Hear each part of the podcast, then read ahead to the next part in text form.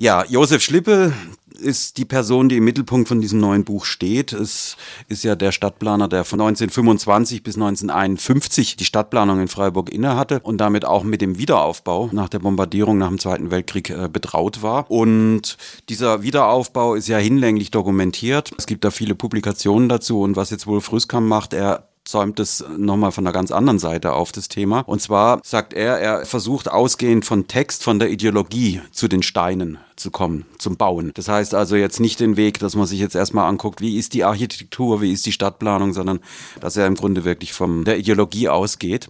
Das ist bei Schlippe insofern sehr spannend. Man merkt ja, wenn ich sage 1925 bis 1951, die Zeit 33 bis 45 war Schlippe eben auch in der Stadtplanung in Freiburg Direktor oder leitend und er hat schon in den 20er Jahren auch im Grunde Bezug nehmend auf seinen Vorgänger Karl Gruber im Stadtbauamt relativ viel viel Texte veröffentlicht, konsistenten Texte, sondern das ist eher so ein recht theoriearmes, wenig reflektiertes Name-Dropping mit viel geborgten Versatzstücken. Also das ist anders als jetzt zum Beispiel bei Karl Gruber, bei seinem Vorgänger, der wesentlich konsistenter versucht hat, irgendwie seine allerdings alles sehr kruden Vorstellungen von Architektur und Philosophie irgendwie zu Papier zu bringen. Bei Schlippe ist das noch wesentlich inkonsistenter und wesentlich kruder. Ja, um was es da geht bei dieser Ideologie, da geht es vor allen Dingen um solche Begriffe wie organisches Bauen, um Lebensphilosophie, allerdings eben in einer sehr banalisierten, vulgarisierten Art. Es geht um den Begriff der Heimat, zu dem dann eben auch die Stadt gehört. Die Stadt ist eben auch Teil des Heimatbodens, muss sich eingliedern in die Landschaft. Und das Ganze richtet sich, man kann sich das ja schon vorstellen, wenn das aus dieser rechtskonservativen Ecke kommt, es richtet sich eben gegen die moderne Großstadt. Also es ist eine Ideologie, die sich damals irgendwie gegen diese ja, Großstädte Großstädte richtet und im Grunde so eine Art Kleinstadt idealisiert. Ich kann mal ein sehr drastisches Zitat vorlesen aus diesem Buch von Wolf Rüskamp. Er zitiert nämlich den Alfred Rosenberg, wirklich ein eingefleischter Nazi, der zum Beispiel sehr deutlich gesagt hat,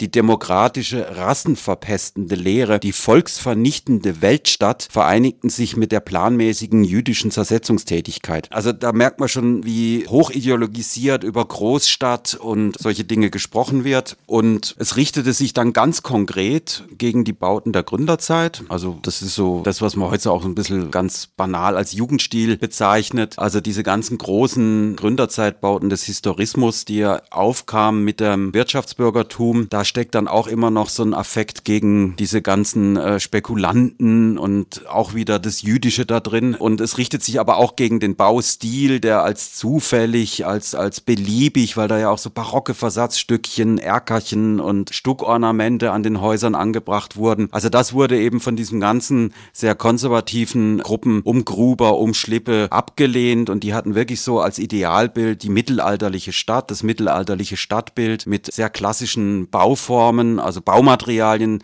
also Beton, Stahl wurde sehr kritisch gesehen. Eher sollte das regionale Handwerk da irgendwie die Sachen bauen. Es sollte eben immer das Giebeldach sein, auf keinen Fall Flachdächer, das ist also ganz schlimm. Es sollten keine größeren hochgeschossigen Bauten in dieser Altstadt in Freiburg vorkommen. Es gab so diese Vorstellung von so einem einheitlichen mittelalterlichen Stadtbild, an dem sie sich orientiert haben, das aber historisch überhaupt nicht haltbar war. Also das ist eben auch interessant, dass die wirklich so einer Vorstellung von mittelalterlichem Bauen und mittelalterlichem Stadtbild irgendwie angehangen sind, das historisch gar nicht irgendwie fundiert war, aber eben ideologisch sehr motiviert. Also da war auch so eine Vorstellung von so einem mittelalterlichen Ordo der Ständegesellschaft war da im Raum, eben alles gerichtet gegen diese moderne demokratische Republik damals und die eben auch eben gegen die Moderne gerichtet war. Ja, das ist so der ideologische Nährboden, auf dem irgendwie Schlippe unterwegs war. Und das Interessante ist natürlich, dass das Bauen selber jetzt das beschreibt auch der Rüstkamp, oft eher ein Spagat war zwischen Theorie und Praxis. Also Architektur ist ja jetzt anders als zum Beispiel ein literarisches Werk oder auch bildende Kunst, hat ja immer auch noch andere Zwecke, als irgendwie nur irgendeinen künstlerischen Ausdruck zu produzieren. Es gibt dann eben auch Bauherren, die ganz bestimmte Vorstellungen haben, wie ihre Bauten zu sein haben. Es gibt natürlich bestimmte Zwecke, die umgesetzt werden müssen und dann muss sich das alles auch noch ins Stadtbild einfügen. Also da sind verschiedene Parameter drin, wo dann eben auch je nachdem mal in Konflikt kommen mit so einer wie auch immer kruden Theorie. Deswegen sind viele Bauten, die Gruber und Schlippe in Freiburg gemacht haben, jetzt nicht unbedingt eins zu eins entsprechen sie nicht unbedingt dem, was sie eigentlich auf dem Papier vertreten haben. Aber nichtsdestotrotz ist das, denke ich, ein wichtiger Punkt jetzt von diesem Buch von Wolf Rüskamp, dass er eben diese Ideologie nochmal deutlich macht und auch wo dieser Schlippe sich bewegt hat. Und da ist eben dann die Zeit ab 33 sehr, sehr wichtig und aus Sicht von Rüskamp eben auch in den späteren Publikationen nie wirklich aufgearbeitet worden. Wie du ja ganz am Anfang gesagt hast, Andreas, ist jetzt eben Schlippe heute so ein bisschen die Figur, die Freiburg vor so einem Wiederaufbau gerettet hat, wie man es zum Teil in anderen Städten sieht, wo dann sehr große Autoschneisen, sehr große Verkehrsadern gezogen wurden und das Stadtbild dann doch sehr. Ja, aber das eben genau fußend auf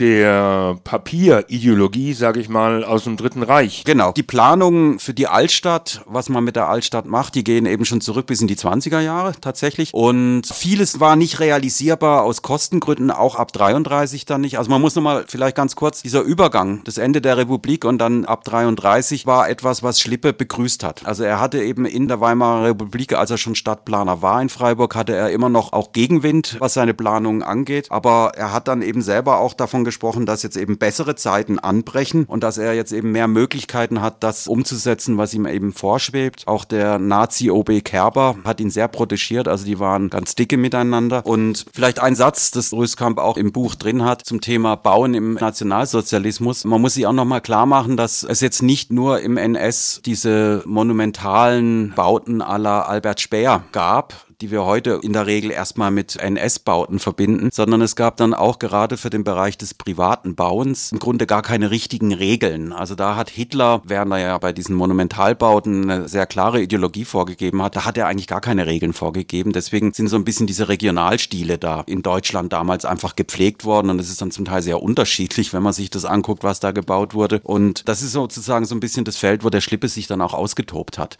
Also der Schlippe war zum Beispiel gar nicht einer, der jetzt von diesen Monumentalbauten Monumentalbauten so sehr angetan war. Also er lebte wirklich so ein bisschen in diesem Mittelalter, in dieser Vorstellung der organischen Stadt, der gesunden Stadt und solchen Sachen. Da passte für ihn diese großen Klötze à la Nürnberg oder so gar nicht ins Stadtbild rein. Ja, ein schönes Beispiel für diese, sagen wir mal, NS-Provinzialisierung im Baustil, das möchte ich jetzt mal nennen, ist das ehemalige Forstamt in der Viere. Richtig, genau. Und genau so hätte diesem Bauspiel aussehen sollen. Ein geplanter Stadtteil in den Landwassermatten. Also das Forsthaus, also das Forst, Forstamt, das sieht man, wenn man irgendwie nach Günterstal rausfährt, kurz vorm Holbeinpferd auf der linken Seite. Das ist wirklich so etwas mit Fachwerk und Putzenhofgläsern da. Ich würde jetzt mal sagen, so im ersten Eindruck ganz schnucklig, aber das ist wirklich genau diese Art von Bau- und Regionalstil, der damals gewünscht war. Ja, um auf die Enthistorianisierung der Gebäudefassaden zu kommen. Jetzt hier so im Stegreif fällt mir nur ein einziges einziges Gebäude ein, wo es auch tatsächlich im Sinne von Schlippe umgesetzt wurde. Das war der Werner Blues. Also das stand da, wo jetzt der Kaufhof steht. Durch den Kriegsverlauf und durch den Zweiten Weltkrieg an sich haben sich die Prioritäten auch da verschoben weil das so kriegswichtig dann schlussendlich doch nicht gewesen ist, sodass diese ganze Fassadenbereinigung so ausgetröpfelt ist. Aber wenn man ein Schlippegebäude sehen will, wie er es sich vorgestellt hat und wie es reinsten Wassers ist, dann muss der Mensch sich an den Münsterplatz begeben und Ecke Münsterstraße, da beim Bräuninger dieses Eckhaus, wo ewig eine Bank drin gewesen ist, das ist Schlippe in Rheinkultur. Na, wo ja Schlippe auch mittlerweile bekannt ist, ist natürlich das ehemalige Verkehrsamt, also das, wo jetzt dann das Dokumentationszentrum hineinkommt. Das ist eben auch ein Schlippebau. Schlippe ist, glaube ich, wichtig vor allen Dingen jetzt nochmal vor dem Hintergrund, wie das Stadtbild eben aussehen soll. Und da hat er eben ab 33 viel freie Bahn gehabt und hat dann eben auch die Bomben und dass ein Großteil der Altstadt betroffen war, das hat er eher begrüßt, weil gerade die Gründerzeitbauten bei der Kaiser-Josef-Straße waren zum Teil für ihn ein Dorn im Auge. Und er hatte dann eben auch für den Wiederaufbau solche Ideen wie dass äh, sämtliche Verwaltungsgebäude oder größeren Kaufhäuser oder Banken, dass die eher an den Randbereich sollen und auf keinen Fall in die Innenstadt, weil er wirklich so eine Vorstellung hat, hatte, von so einem mittelalterlichen Stadtbild, das von diesen ganzen Gründerzeitbauten bereinigt ist, wo am liebsten die Geschosshöhe nicht mehr als zwei hat. Tatsächlich ist dann auch zum Beispiel in der Nussmannstraße oder auch in anderen Straßen in der Altstadt ist die Geschosshöhe wieder reduziert worden. Also sie haben im Grunde das dritte Geschoss weggemacht. Da gibt's dann auch, ich glaube, in der Herrenstraße ist das ein sehr lustiges Gebäude, wo mal früher, als es noch die normale Geschosshöhe, nämlich drei Geschosse hatte, da steht so ein Erker, der halt früher komplett in der Fassade integriert war. Und dann haben sie das obere Geschoss weggemacht und jetzt steht dieser Erker so ein bisschen über der Traufe raus. Das ist das Gebäude mit der Wohnung des Münsterpfarrers. Das ist sehr absurd. Also da ist wirklich nach dem Krieg ist dieses Ideal der zweigeschossigen mittelalterlichen Stadt, die eben auch nur eine Chimäre ist, umgesetzt worden. Und das andere, was er eben auch umgesetzt hat, nachdem er auch schon im NS nicht wirklich die Altstadt sanieren konnte, weil die Mittel nicht da waren. Also da waren große Sanierungspläne. Aber was er umgesetzt hat, ist diese sogenannte Entschandelung. Also Entschandelung ist eben diese ganzen Stuckornamente bis hin zu Erkern, Türmchen, also alles, was man aus diesem Historismus kennt. Ja, eben. Und da habe ich ja gesagt, durch den genau. Zweiten Weltkrieg, wo sich die Priorisierungen dann verschoben haben, ist das dann nicht mehr weiter verfolgt worden. In dem mm. Sinne, wie er sich das dachte. Doch, da ist, da ist er relativ erfolgreich gewesen und er konnte dann doch auch im Zuge des Wiederaufbaus seine Vorstellung von so einem bereinigten Stadtbild, zumindest auch gerade bei der Kaiser-Josef-Straße, mit dieser Idee der Arkaden ja, umsetzen. Ja, nach dem Krieg, klar. Ja, ja, nach aber, dem Krieg. Ja, aber ja. ich spreche jetzt von der Zeit im Dritten Reich. Ja, ja, aber trotzdem ist es da schon einiges gemacht worden. Also so diese Idee von so einer ganz glatten Fassade ohne Ornamentik, so einfache Lochfassaden. Das wurde schon bei einigen Gebäuden wirklich umgesetzt. Also in dem Buch gibt's dann eben auch das Vorher-Nachher zu sehen, wo das alles abgenommen wurde.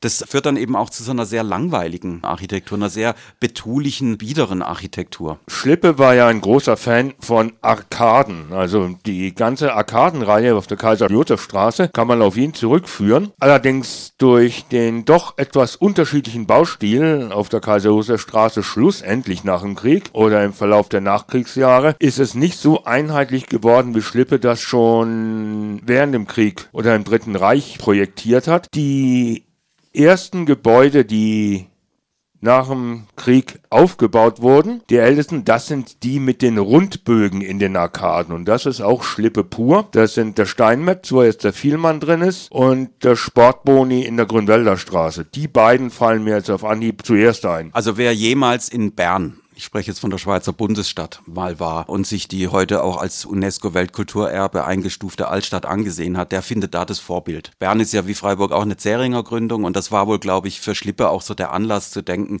das wäre jetzt authentisches Mittelalter, wenn man wieder diese Bögen, die es in Freiburg aber vorher so gar nicht gab, wenn man die jetzt quasi nochmal nachträglich da reinsetzt. Das gab natürlich dann auch großen Widerstand vom Einzelhandel weil ja die Ladenflächen reduziert wurden. Also die Häuser wurden ja nicht Richtung Straße erweitert, sondern es wurden quasi die Arkaden da hingesetzt, wo vorher Ladenfläche war, Einkaufsfläche. Die waren da natürlich nicht besonders begeistert von. Ja, aber andererseits, dadurch, dass diese ganzen verschachtelten mittelalterlichen Hinterhöfe neu strukturiert wurden, haben sich die Gebäude dann nach hinten verschoben, sodass die Ladenfläche so gar nicht beschnitten wurde. Ja, ja, also das wurde ja dann auch umgesetzt, aber er ist sicherlich auch dann nach dem Krieg, also ich meine, er konnte sich nicht mit dieser Idee durchsetzen, dass keine großen Kaufhäuser in die Stadt sollten. Dieser Drops war einfach gelutscht, also so war halt dann die wirtschaftliche Entwicklung auch. Das Interessante ist eben tatsächlich immer wieder diese Diskrepanz zwischen, sag ich mal, Ideologie auf der einen Seite und dann der konkreten Umsetzung, wo ich ja schon gesagt habe, da spielen dann eben auch die Bauherren eine Rolle, da spielt die Stadtplanung eine Rolle, das muss mit dem Gemeinderat immer wieder abgestimmt werden. Und da ist eben das Spannende, dass Schlippe, der ja im Dritten Reich unter Kerber der Stadtplaner war, der schon davor Stadtplaner war,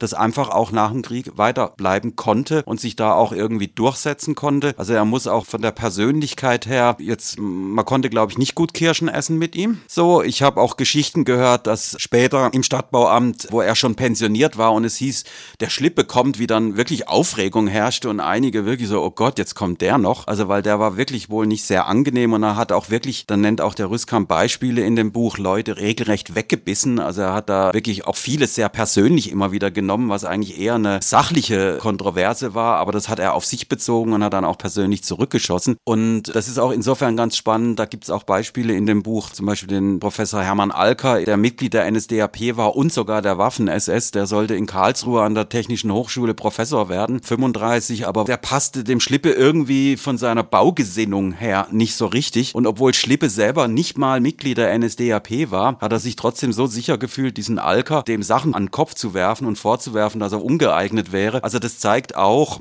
Also auch wirklich sehr persönlich. Das zeigt auch, wie sicher er sich gefühlt haben muss, als Nicht-NSDAP-Mitglied dann trotzdem mit Rückendeckung von Kerber, mit Rückendeckung der Verwaltung und anderer Kreise ein NSDAP-Mitglied anzuschwärzen. Und das Interessante ist eben, dass er da natürlich versucht hat, nach dem Krieg, nach dem tausendjährigen Reich so zu tun, als wäre er eigentlich nur ein Opfer gewesen. Und er konnte bruchlos eben weitermachen dann danach. Und wenn man das, was jetzt Rüstkamp wirklich in dem Buch auch nochmal rausarbeitet, es gab eben bei ihm nie einen Bruch. Also zumindest nicht in der Ideologie, nicht in seinen Texten, nicht in seinen Briefen.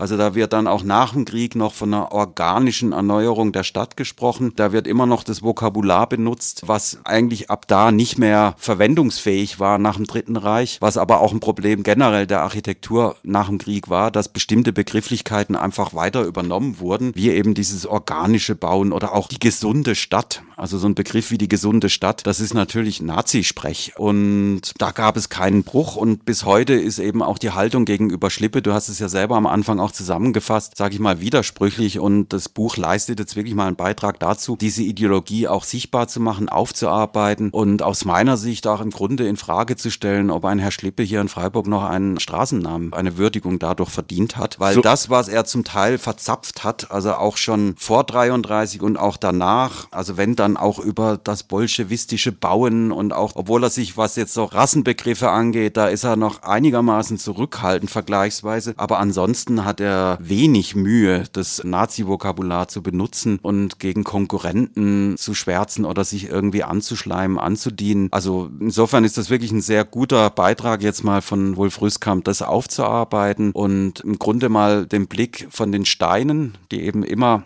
nicht unbedingt dementsprechend, was die Leute gedacht haben, hin auf diese Ideologie zu wenden. Und das finde ich eine große Leistung von dem Buch und sehr spannend. Ja, er ist ja dann 51 pensioniert worden. Dagegen hat er sich gewehrt. Das wäre jetzt eine Pensionierung wider Willen, hat er gesagt. Er war ja dann immer noch in der Denkmalpflege auch aktiv, obwohl er eigentlich nicht sehr viel Ahnung davon hatte und seine Sicht der Denkmalpflege jetzt gar nicht so sehr sich um die Bauten drehte.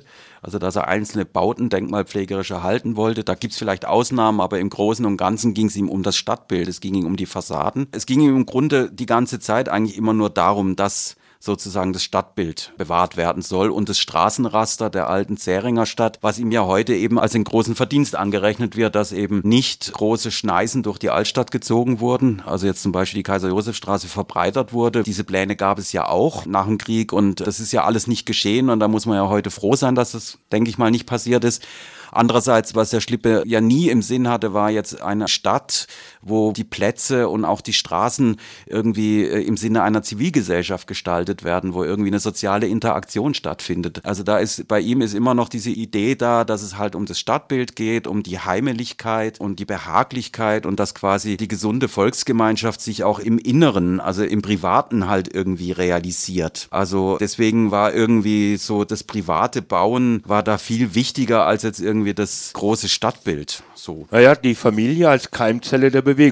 Im Grunde so, genau. Also deswegen sind eben Pläne jetzt für Münsterplatz oder Rathausplatz oder was man, das ist halt alles irgendwie diesem mittelalterlichen, heimeligen Stadtbild unterworfen. Und da merkt man dann schon, das ist nicht nur Ideologie, sondern da geht es eben tatsächlich um so Fragen, wie wollen wir uns eine Stadt vorstellen? Wie lebt so eine Stadtgesellschaft? Was gibt es da für Räume? Da geht es dann eben nicht nur, sag ich mal, einfach nur um Steine oder um Papier, sondern tatsächlich eben wie auch so ein Zivilraum oder vielleicht auch so ein demokratischer Raum gestaltet ist. Um das Ganze jetzt hier auf den Punkt zu bringen, dieses Buch deiner Meinung nach wichtig für an Stadthistorie interessierten Hörerinnen und Hörern? Auf jeden Fall. Also es macht nochmal deutlich, dass eben das, was man heute so als, was ja auch die Touristen und Touristinnen in Freiburg immer gern angucken und denken, ah, das wäre ja auch noch so authentisch mittelalterlich, was es ja alles nicht ist. Es ist eben ganz viel davon irgendwie in Phantasma vom Mittelalter dann irgendwie als Fassade irgendwie nach dem Krieg wieder aufgebaut worden oder umgebaut worden, muss man ja genauer sagen. Und dahinter steckt eben eine Ideologie, die jetzt, sag ich mal, nicht in sich sehr kohärent ist, aber mit den ganzen kruden Vorstellungen von Lebensphilosophie, von Ablehnung der Moderne, Ablehnung der Großstadt daherkommt. Und ich denke, man sieht dann sowas dann auch nochmal mit anderen Augen, wenn man sich damit beschäftigt hat.